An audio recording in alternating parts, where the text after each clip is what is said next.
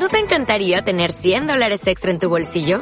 Haz que un experto bilingüe de TurboTax declare tus impuestos para el 31 de marzo y obtén 100 dólares de vuelta al instante. Porque no importa cuáles hayan sido tus logros del año pasado, TurboTax hace que cuenten. Obtén 100 dólares de vuelta y tus impuestos con 100% de precisión. Solo con Intuit TurboTax. Debes declarar para el 31 de marzo. Crédito solo aplicable al costo de la presentación federal con TurboTax Full Service. Oferta sujeta a cambios o cancelación en cualquier momento. Hay a quienes les cuesta decirlo. Están los que lo piensan pero no lo dicen. Y los que lo dicen de repente. Están los que lo dicen poco. Y los que lo dicen todas las noches antes de dormir. Están los que lo dicen gritando. Los que lo dicen muy bajito. Incluso hay quienes lo dicen sin decirlo. Porque hay muchas maneras de decir te quiero.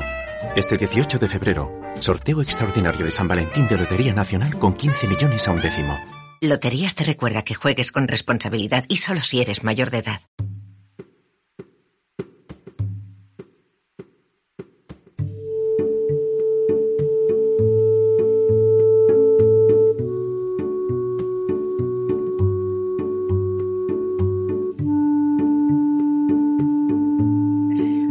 Bienvenidos al podcast de Tu Rutina Saludable, episodio 87. Oh,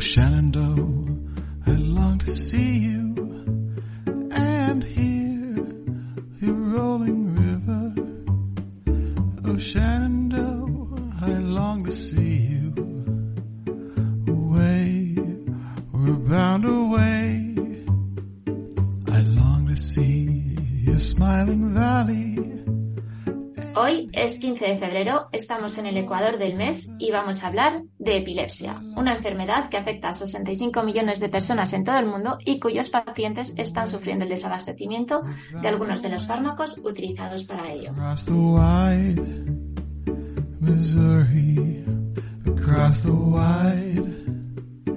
Muy buenos días, José. Hola Mary, buenos días, ¿qué tal? ¿Cómo estás?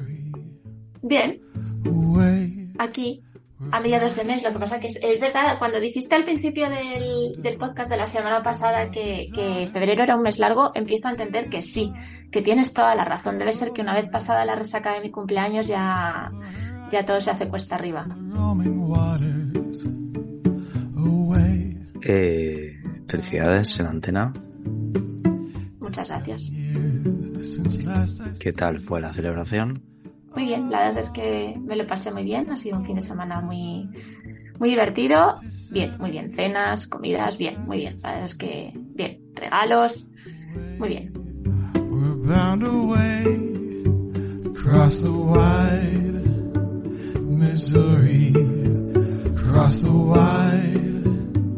Muy bien, y vamos, si te parece, con el refrán de la semana que has preparado hoy.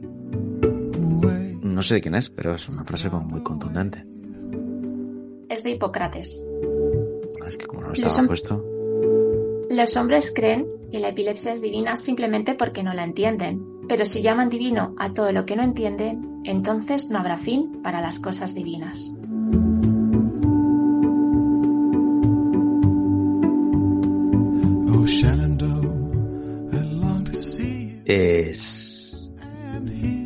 Curioso porque se aplica la epilepsia a muchas otras cosas, pero pues, me ha gustado mucho. Hipócrates era un, era un grande. Un saludo, Hipócrates, allá donde estés. Eh, vamos con actualidad, tu rutina saludable. María, ¿nos cuentas un poquito sobre ella? Pues ahí es- seguimos, está- seguimos rozando los 200, se nos están haciendo interminables. Llegar a los 200, creo que ya estamos en 193, 194, pero bueno, lo importante es que la comunidad va creciendo, eh, no solamente en redes sociales, sino sobre todo también en número de oyentes, que al final es donde, donde nosotros tenemos nuestro público. Muchísimas gracias a todos. Gracias a todos que me mandáis mensajes hablando de, dándonos el feedback de los episodios, de lo que os gusta, eh, de hecho, hoy, por ejemplo, y lo he puesto en la escaleta, este episodio va dedicado a, a David, eh, que ya fue protagonista de una de, nuestras entrevistas y que, que me escribió para decirme, oye, que el del tema de epilepsia y tal, que yo tengo amigos que no saben lo que tienen que hacer si a, si a mí me da un ataque, porque yo soy epiléptico. Entonces, pues bueno, vamos a, vamos a dedicarle a él este episodio. Y luego, a ver, estamos lanzando turnos de preguntas. Ya sabes que eh, siempre a finales de mes o cada X episodios nos gusta que seáis vosotros quienes toméis los mandos de TRS. Eh, así que pues os animamos a que nos escribáis a través de nuestros diferentes canales, ya sabéis, eh, tu rutina saludable a través de la web o a través del, del teléfono o mensajes directos a través de redes sociales. Muy bien, pues nada, animaros a lanzar preguntas porque pronto llegará un episodio especial de respuestas a esas preguntas. ¿Qué tal tu semana? Ya nos has contado un poquito que celebrando tu, tu cumpleaños. Sí, la verdad es que ha sido una semana, eh, bueno, pues con, con mucho trabajo, pero también con mucha, con mucha ilusión por, por celebrar mi cumpleaños. Además he tenido sorpresas muy agradables. Y, nada, ya pues eh, preparando un poco pues lo que va a ser los, las siguientes semanas, sin más. Leyendo, leyendo nuevos libros también. eh, y poco más que contar, la verdad. Qué breve tu semana. Sí, ¿tu semana qué tal? Mi semana bien, eh, más tranquila y, y bueno, pues también trabajando y avanzando, superando reuniones, que siempre hay reuniones, reuniones y más reuniones. Y, y bueno, la verdad es que la semana pasada recomendamos película y esta semana también, eh, pues bueno, aproveché el fin de semana para, para hacer cosas diferentes, pero mm, me gustaría recomendar una película que es danesa, es una cosa eh, que está en filming también, que se llama La amabilidad de los extraños. E- Es dureta, ¿eh? Quiero decir, tiene mucho melodrama, de cosas muy verosímiles, pero bueno, no, está, está bien. Y, bueno, pues también avanzando en proyectos, parece que no, a veces parece que no avanzamos, pero se van dando pasos y eso siempre, siempre ayuda. Aunque a veces tengamos la sensación, y esto es una reflexión que yo supongo que la gente le pasará, ¿no? Cuando estás metido en algo, a veces parece que no avanzas, pero porque no somos conscientes de que cada pequeño paso nos acerca al objetivo. Y, y a veces nos frustramos porque quisiéramos llegar al objetivo muy pronto, pero la realidad es que con cada pequeño paso se está, se está más cerca. Y bueno, pues esto aplica a todo, ¿no? Aplica a aplica a tu vida saludable, aplica, aplica a todo. Y poco más que contar, quiero decir, de mi semana estoy otra vez y pido disculpas a la audiencia con pagando las consecuencias de los virus de las guarderías. Pero bueno, es lo que hay, no podemos hacer nada más. Eh, Mi voz está así, si en algún momento toso o estornudo, pues no es voluntario.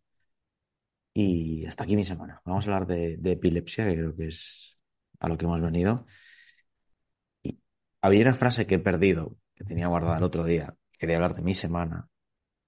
Ah, sí, sí, sí, sí, sí, sí, sí, porque he empezado Montevideo, de Enrique Vilamatas, que es un pedazo de libro. Y que dice algo así, o sea, en un momento dado cita a Voltaire, que dijo algo así como que el que lo cuenta todo aburre. Y, y vamos a intentar aplicarnos el cuento y a ser más breves en nuestras semanas. ¿Te parece, Mary? Me parece muy bien. Hablamos de epilepsia. Ya sabéis que hace unas semanas inauguramos eh, nuestra sección, entre comillas, cultural, en la cual hablamos del origen de la palabra. Epilepsia deriva, deriva del griego, a ver, a ver si me sale la palabrita, epilembaneim, que significa coger por sorpresa y se refiere a un conjunto de enfermedades que se manifiestan por crisis epilépticas causadas por un problema en el cerebro. Eh, a la hora de hacer la escaleta, he estado investigando mucho sobre esta enfermedad la verdad es que es una enfermedad que siempre me ha causado bastante curiosidad e interés porque tenía un compañero en el colegio que era epiléptico. Él sufría crisis de ausencia y desde, y desde bien pequeños en el colegio nos enseñaron qué teníamos que hacer en caso de, en caso de que sufriese una convulsión, por ejemplo, en el, en el patio. Bueno, pues he descubierto que son muchos los famosos que padecen esta enfermedad, entre ellos Elton John, Melanie Griffith y Danny Glover.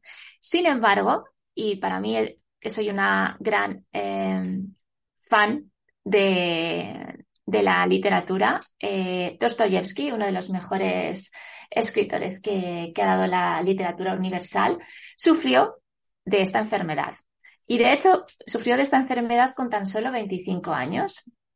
Eh, poco después de este primer brote fue arrestado y condenado a muerte porque, por lo visto, Dostoyevsky era una persona bastante subversiva. Palabra que me encanta y palabra que, que, que cierto compañero de, de, podcast suele, suele repetirme en alguna ocasión. Y fue condenado a cinco años de trabajos forzados en Siberia, periodo durante el cual se multiplicaron sus ataques.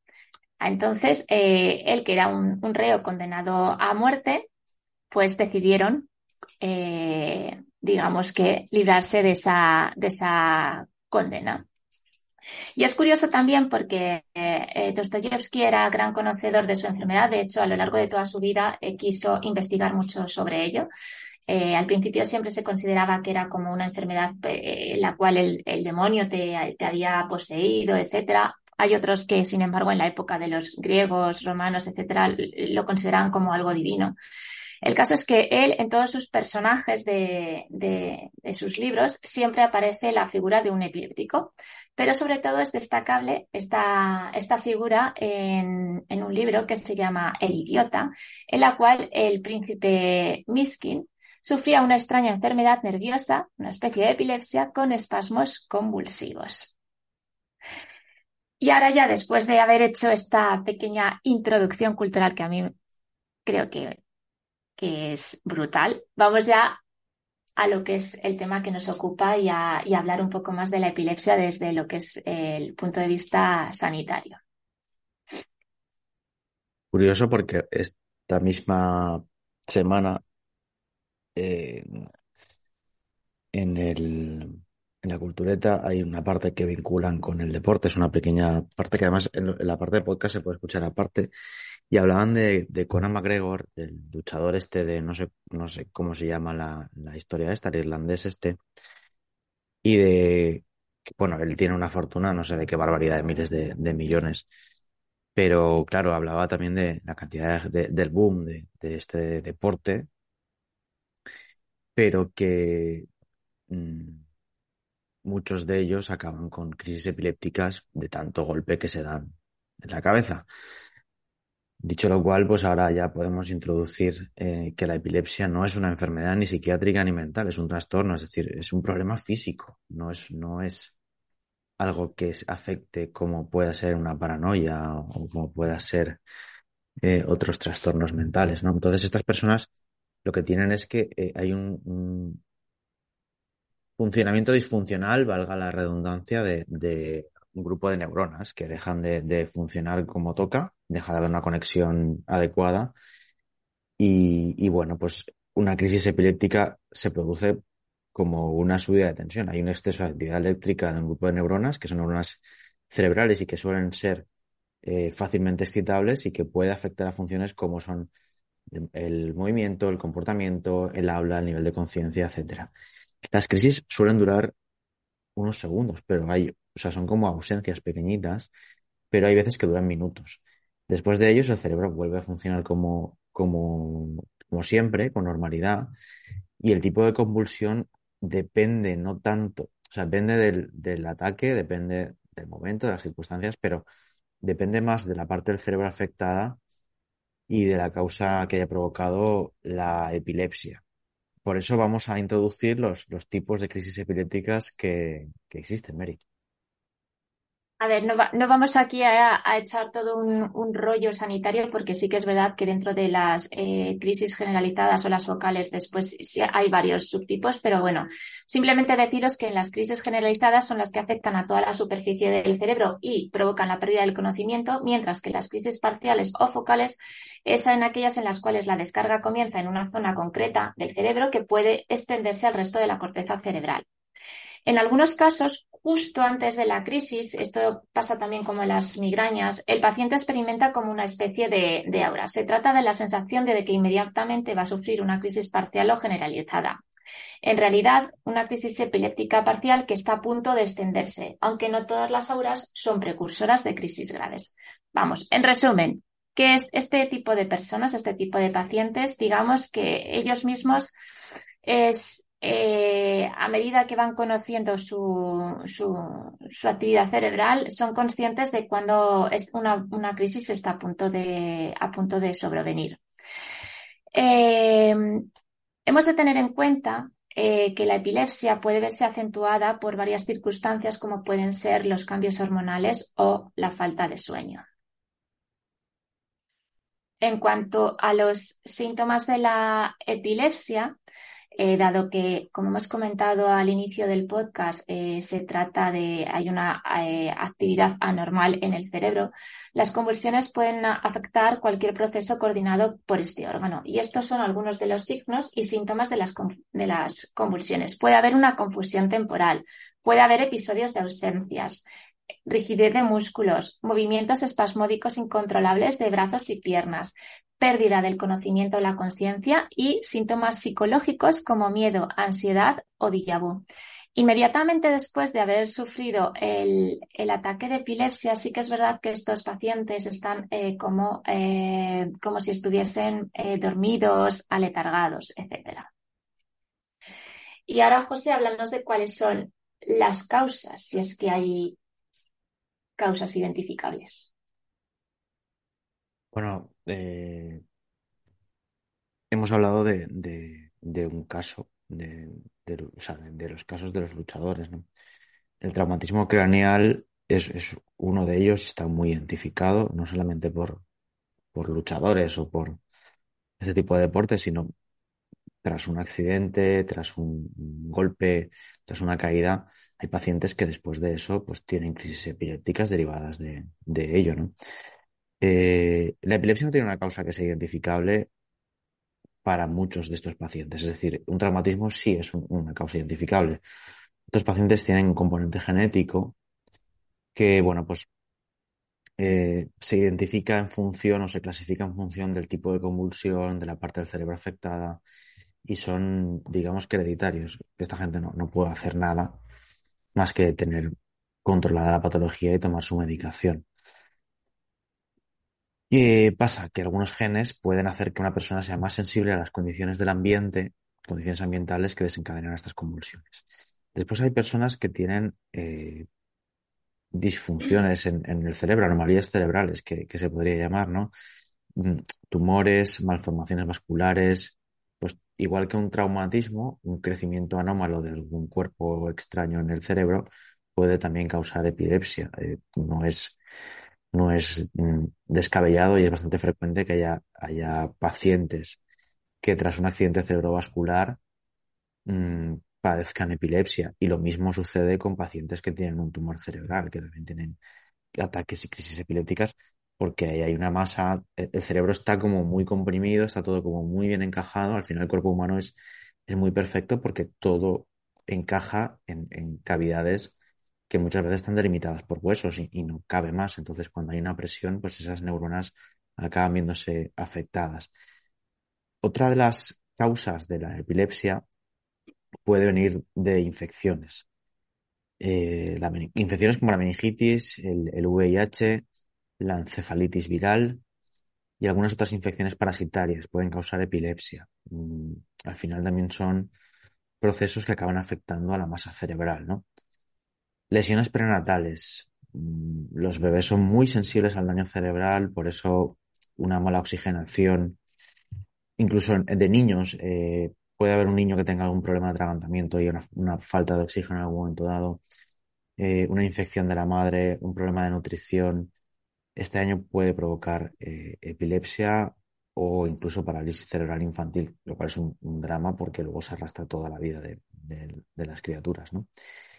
Y por último, determinados trastornos del desarrollo, eh, como pudiera ser el, trastorno de espectro autista, eh, pues puede estar asociado también a, la epilepsia. Por tanto, muchas causas, eh, muy pocas controlables, pero bueno, aquí no hablamos de, o sea, no estamos hablando de diabetes, ni de obesidad, ni de algo que haya un componente que podamos poner de nuestra parte, sino que en la mayoría de casos el paciente no, no, ha hecho nada para, para que le sucedan ese tipo de, de patologías.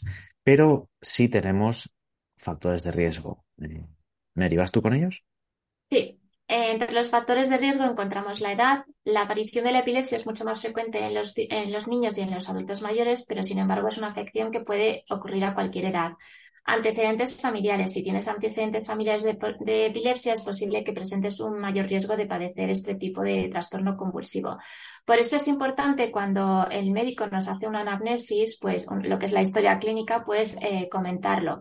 Lesiones en la cabeza. Sí que es verdad que aquí, eh, como ha comentado José antes, en, en lo que son las causas, eh, hay pocas cosas que podamos hacer para evitarlo, pero sí que, por ejemplo, es importante que los motoristas, que los ciclistas, eh, que aquellos que eh, hacen o practican deportes de riesgo, pues eh, la importancia de utilizar siempre el casco. Muy importante. Ojo también a los que vais en patinete eléctrico, que también sois De hecho, susceptibles. De hecho, ya es obligatorio la- la- el uso Bueno. del casco. Sí, ahora falta Sí, que, eso- ahora falta que, si no, no, no, si no lo discuto, si sé que es obligatorio, ahora falta que la gente lo cumpla. Yo a mí ayer me salió un, un, me voy a ahorrar el calificativo porque sé, sé quién es perfectamente. Vamos a dejarlo en un guay de Gandía en dirección prohibida, en patinete, eh, por medio de la calzada y los coches que íbamos de cara, pues tuvimos que frenar, lo cual es estupendo. Sin casco, sin rodilleras y, y con familia. Muy bien, chaval, adelante, sigue así. Eh, también es importante enseñar a los niños que es, hay que llevar el uso del casco, por ejemplo, cuando practican patinaje, o sea, súper importante. No, y con la bici de, Eh, peque- de pequeñitos, por mucho que sí, iban sí. ruedines, porque un bordillo al final es, es un adversario peligroso. Exacto. Accidentes cerebrovasculares y otras enfermedades. Efectivamente, pues es otro, otro factor. No se puede controlar, pero sí se puede controlar, Sí se como puede sabemos, controlar. los ictus, eh, los ictus, infartos, etcétera, siempre hay un, hay un componente muy importante que es alimentación saludable, deporte, etcétera. No, no fumar, no beber, tal.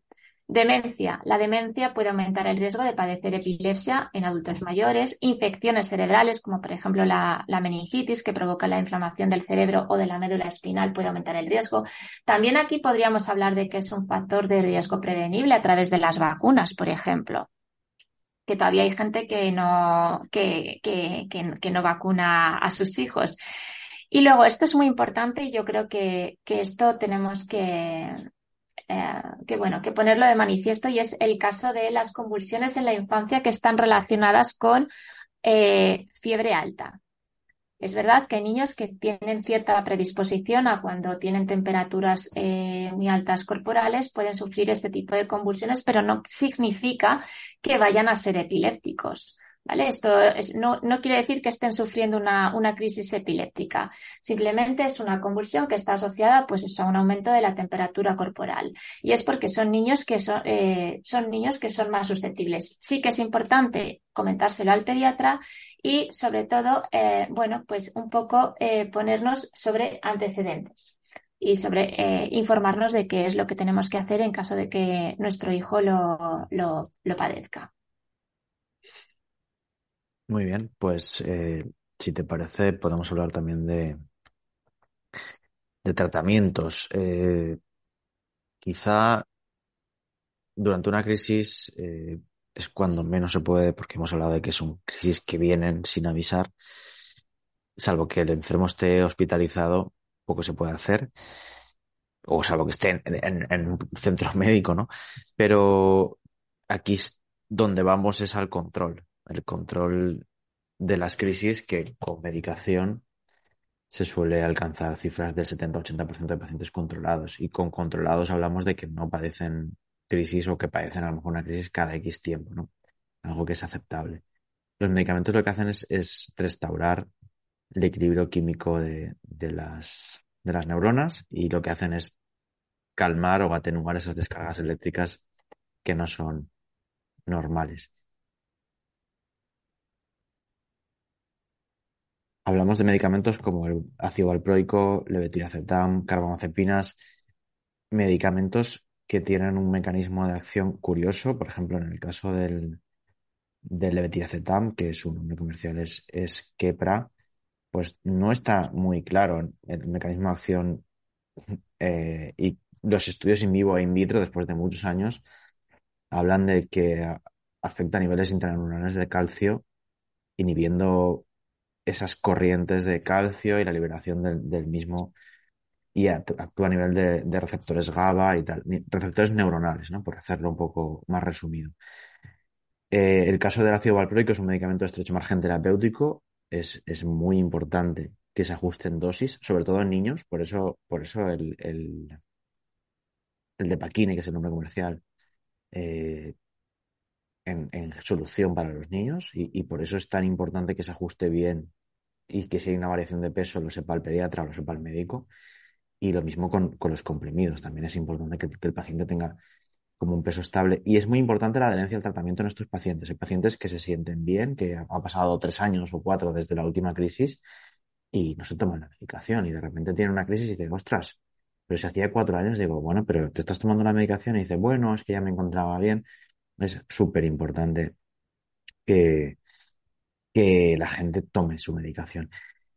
Hay que decir que hay hemos hablado que un 70-80% de los pacientes están controlados, pues hay, evidentemente hay una parte que no están controlados con este tratamiento farmacológico, simple, ¿vale? Simple, habitual, ¿vale? Eh, y es con un solo medicamento. Entonces hay que ir añadiendo, el, eh, hay que ir escalando en la estrategia terapéutica, es algo que, que ya, pues bueno, los neurólogos harán un estudio completo e irán viendo, aquí es una ciencia eh, tan apasionante como, como maravillosa la neurología. Y, y bueno, pues los pacientes al final, hasta que alcanzan una estabilidad, puede pasar meses porque les van ajustando, les van añadiendo, les van cambiando la medicación.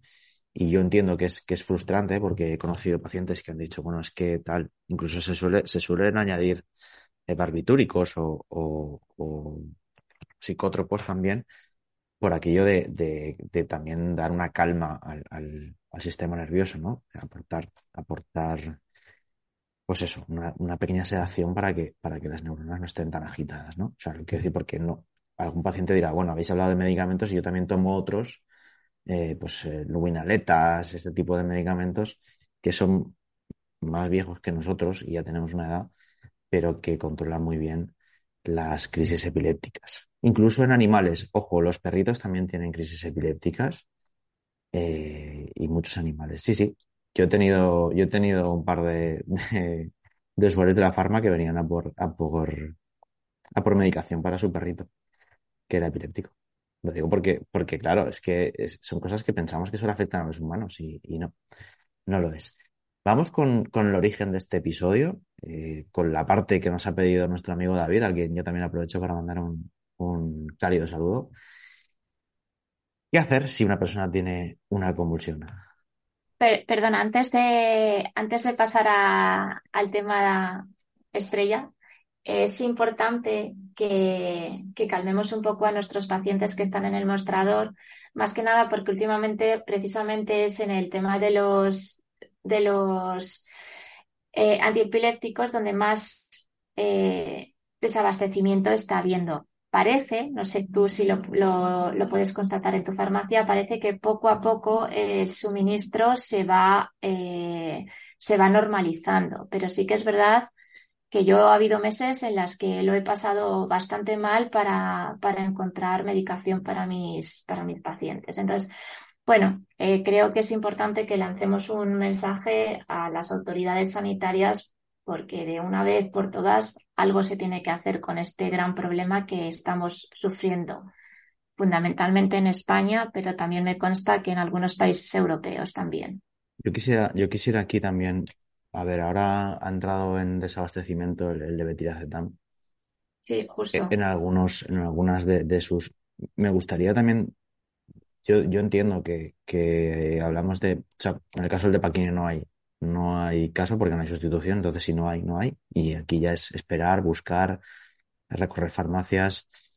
Nuestros compañeros farmacéuticos tienen una, herramienta que, que está, a mí me está funcionando muy bien, que es, que es eh, eh, PharmaHelp, donde tú puedes pedir, me falta este medicamento y otra farmacia te contesta, yo lo tengo, guárdamelo que va a ese paciente, ¿vale? Pero quitando de esta parte que es trabajo nuestro de, gestión del día a día de la farmacia para tener un stock, me gustaría también lanzar un mensaje de tranquilidad, es decir, los medicamentos que tenemos en Europa son seguros.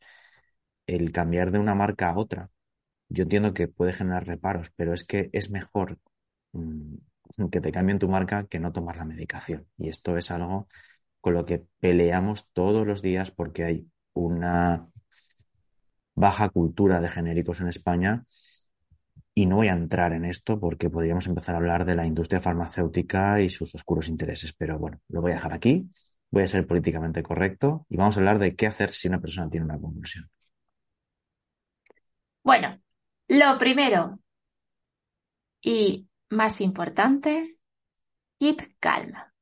Mantener, Vale, la, mantener la calma como ha hecho mi compañera ante mi, ante mi último alegato. Sí, sí, es, es algo que estoy aprendiendo últimamente. Lo siguiente es girar suavemente a la persona hacia un lugar, hacia un lado, perdón, para evitar el atragantamiento. Colocar algo blando debajo de la cabeza. Importante también, aflojar las prendas que ajustan el cuello. Y aquí me detengo en este punto porque es súper importante. No intentéis poner los dedos o alguna otra cosa en la boca de la persona, ¿vale? La lengua no se traga. La lengua no se traga durante una convulsión. Es físicamente imposible. La lengua es un músculo que cuando un paciente está sufriendo una, una convulsión se relaja. Y cuando ponemos al paciente de lado, lo que hace esa lengua es caer por su propio peso. Por eso, de verdad, cuando veo vídeos en los que a lo mejor un, futbolista ha sufrido una, bueno, esto ya hace muchos años, pero cuando antes se veían vídeos de futbolistas que sufrían eh, convulsiones y rápidamente iba alguien, metía el dedo y decía, Dios mío, se va a quedar sin dedos, ¿vale? O sea, no os preocupéis por su lengua, su lengua está bien. Mi compañero me recuerda que la lengua se puede morder, obviamente durante la convulsión se puede morder, por eso incido en la importancia de poner al paciente de forma lateral, de tal que se relaje y se caiga. Luego, no intentéis sujetar a una persona que está teniendo una convulsión. Si la persona se mueve, aleja los objetos peligrosos. Importante también, mirad si tiene, por ejemplo, una, si tiene a lo mejor pues alguna, alguna botella, algo, eh, algo que se pueda clavar en los bolsillos. Quédate con la persona hasta que llegue el personal médico. No me seáis de largaros porque penséis que van a decir algo. La omisión, la omisión de socorro está penada por la ley en España. Exacto. Observa a la persona detenidamente para que puedas dar detalles sobre lo que ocurrió, sobre todo en aquellas personas que no son nada detallistas y que no observan lo que pasa a su alrededor. Y lo más importante es controlar el tiempo de las convulsiones porque es información que luego daremos al personal sanitario. Espero, David, que, bueno, de hecho tienes una infografía que ya, que ya preparé. Eh, la tienes guardada y de hecho me consta que, que la has ido poniendo en tus redes sociales, en tus estados de WhatsApp, etcétera. O sea, nosotros también la pondremos en, en TRS, pero bueno, que espero que a tus amigos les haya quedado claro y a todos nuestros rutiners. Bueno, pues tras esta maravillosa y detallada explicación de nuestra compañera Mary, eh, creo que es momento de ir cerrando el, episodio. Ya sabéis que en turrutinasaludable.com, que es uno de los medios de contacto que tenéis con nosotros, tenéis también planes de salud. Podéis adquirir eh, productos para vuestro cuidado, podéis adquirir planes de salud, mm, planes personalizados, planes en los que os acompañaremos hasta encontrar la salud que necesitáis o que queréis adquirir, o la belleza, el bienestar, todo para sentiros happy y felices. También os podéis contactar en turrutinasaludable.gmail.com y en el WhatsApp 633 713421. por último, vamos con la frase de nuestro amigo C. Maswell. No nos han contestado de Holistic. Debe ser que, que van de su No, nos, pusi- nos pusieron simplemente, o sea, nos, eh, nos, nos vieron y vieron nuestra historia, pero debe ser que es que no somos tan importantes como otras farmacias. No, hombre, no. Y aparte de eso, que estamos hablando de una marca que luego también anuncian influencers de comida, como Laura Pons y algunos de estos que, bueno, ellos sabrán. Que les den. John C. Maswell, adelante. Nunca cambiarás tu vida hasta que cambies algo que haces a diario. El secreto de su éxito se encuentra en tu rutina diaria.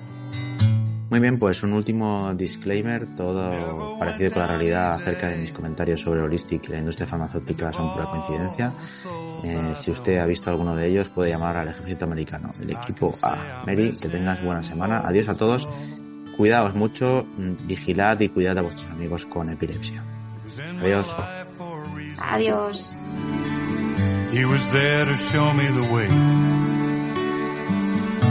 Made his peace with God and man, and let him go his own way. Solid as an old oak tree, generous and strong. Slow to anger, quick to share a song. He'd say it's all about knowing what you want versus what you need. Trying not to hurt no one, getting up to speed. When you've got a job to do, you give it all you can. That's all there is to it, son. It's all it takes. Be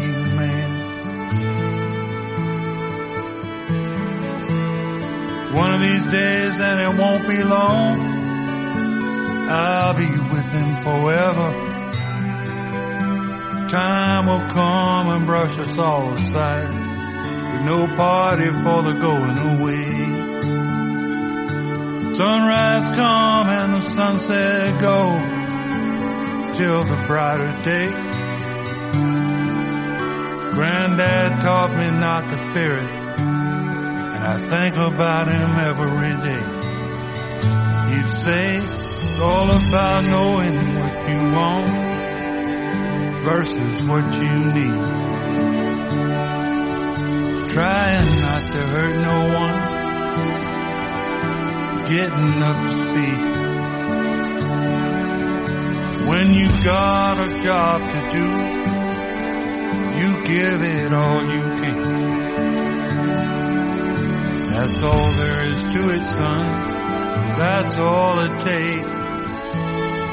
Be a man.